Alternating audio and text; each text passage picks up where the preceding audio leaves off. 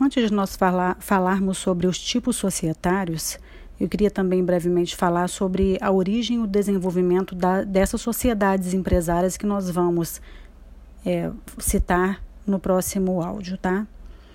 Bom, é, quando a gente fala de é, sociedade, a gente está falando de uma ideia de associação entre pessoas como forma de é, se ajudarem mutuamente a, a viabilizar ou otimizar o exercício de uma atividade, né?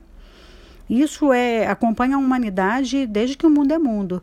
Todo mundo tem um espírito de cooperação quando quer desenvolver alguma é, atividade, especialmente aquelas que visam o lucro.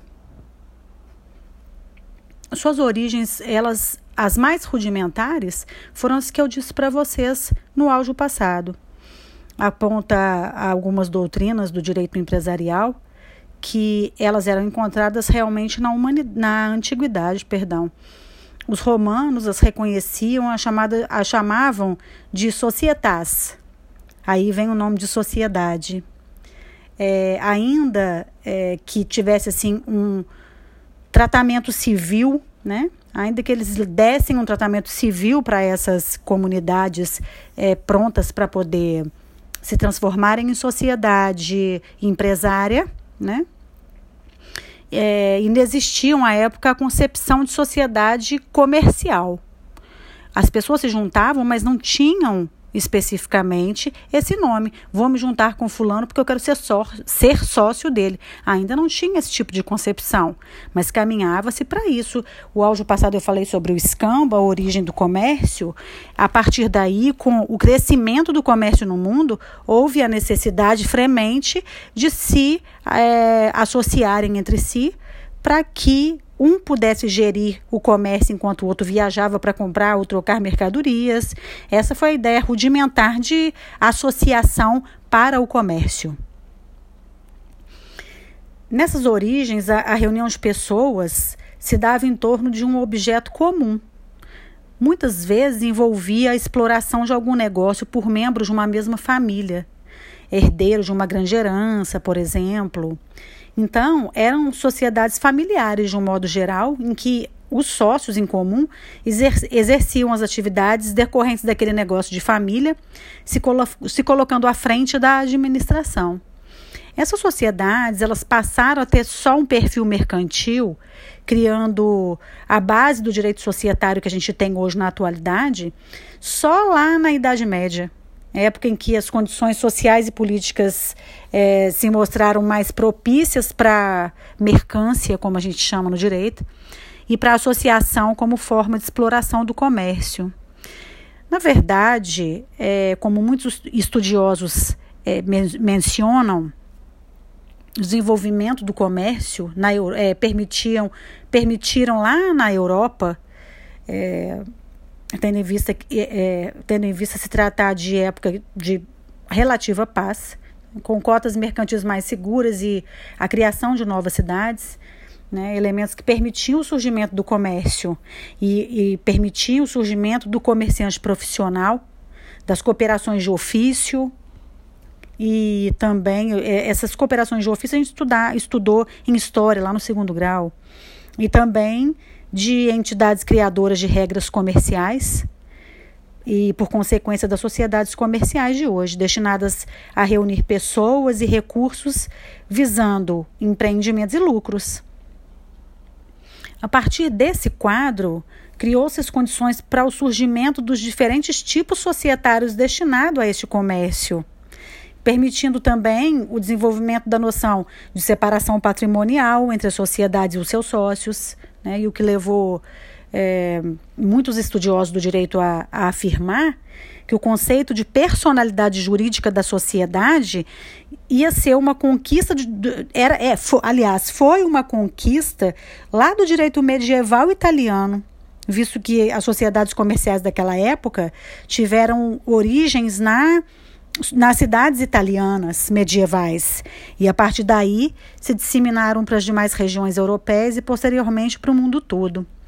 Então, gente, nesse contexto, o primeiro tipo de sociedade que surgiu lá por volta do século XII, né, à semelhança das antigas sociedades familiares, foram as sociedades em nome coletivo, que nós vamos. Eu mandei para vocês no, no, no, material que está na, no FATEC. Mirelle tem, inclusive, se ela puder disponibilizar para vocês por e-mail, eu agradeço. É, essa, essa estrutura básica de sociedade, ela decorre do desejo natural de associação. Então, observou-se que, de sua forma, ela não atendia de tudo, de todo, à plenitude, né, o interesse dos comerciantes, de modo que passaram a verificar-se inovações assim, destinadas a atender necessidades para o tráfico comercial. Tá? Essa sociedade de nome coletivo, ela, ela tinha um por perfil uma estrutura muito básica também de associação, de sociedade, tá? Muito básica. Do mesmo jeito que lá na Idade Média, a expansão desse comércio passa a demandar outros mecanismos societários que permitissem criar, por exemplo, um parâmetro de segurança patrimonial e formas de ocultação de alguns sócios que naquela época não poderiam aparecer por vários motivos, tá?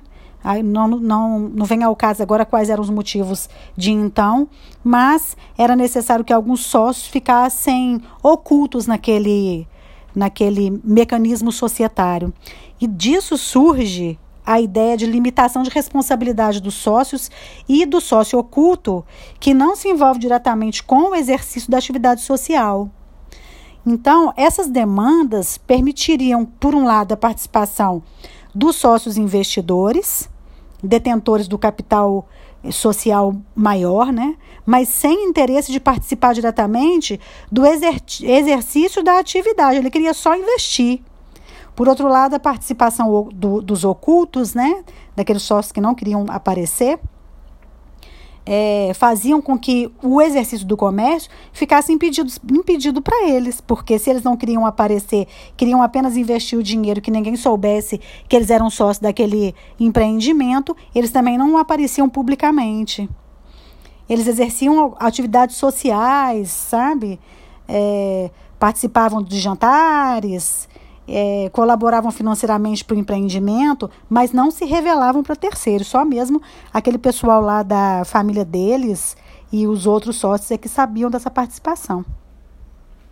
Tem uma parte, gente, é, bem relevante da doutrina que aponta que o surgimento da, do, da, de um tipo societário, societário chamado de comandita derivou desses chamados contratos de comenda, esses contratos eles possuíam várias modalidades, tipo é, uma versão marítima, em que o proprietário do navio ele tomava dinheiro dos investidores para realizar algum negócio além do mar, em, outra, em outras cidades do beira-mar. Tipo assim, saiu lá das Índias e veio, veio parar aqui e, e chegou em Salvador. Tá?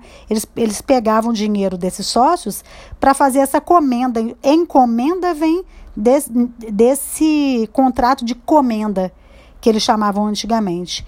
Dessa maneira, o proprietário do navio, que exercia a atividade diretamente, porque era ele que trazia para cá o navio e comprava as mercadorias. Ele se responsabilizava perante terceiros, mas na realidade ele tinha é, sido custeado por investidores ocultos que assumiam o risco de perder os capitais investidos caso tivesse algum tipo de insucesso e de obter remuner, desculpem, de obter é, remuneração sobre eles caso o êxito do empreendimento viesse a surgir. Era um negócio incerto. Dessa maneira, configurava-se a ideia da ocultação dos investidores aliada a uma preservação do seu patrimônio e cujo risco se limitava aos capitais destinados ao, a um determinado empreendimento, a um empreendimento específico. A partir dessa ideia é que foi se moldando então a sociedade incomandita que existe hoje. Como ela é um investidor desejoso de rentabilidade, ele é, investe seus recursos, entrega para algum comerciante para o exercício de um empreendimento comum, ainda que expondo a se expondo a terceiros, né? Sobre o, sobre o comércio que ele está lidando, ele ainda assim ele investe. O resultado, parte do resultado, é, ia ser destinado ao sócio que investiu, né? Parte, de, vou falar no, no, tempo atual, parte do, res, do resultado é destinado ao sócio do que investiu e assim encontra uma, uma forma de aumentar seu patrimônio sem, sem se expor publicamente, porque tem sempre um testa de ferro na frente. Vou dar um nome de testa de ferro para ficar mais fácil o entendimento do que eu estou querendo falar, tá? É, ele aumenta seu patrimônio sem se expor publicamente, limitando seu risco ao montante empregado.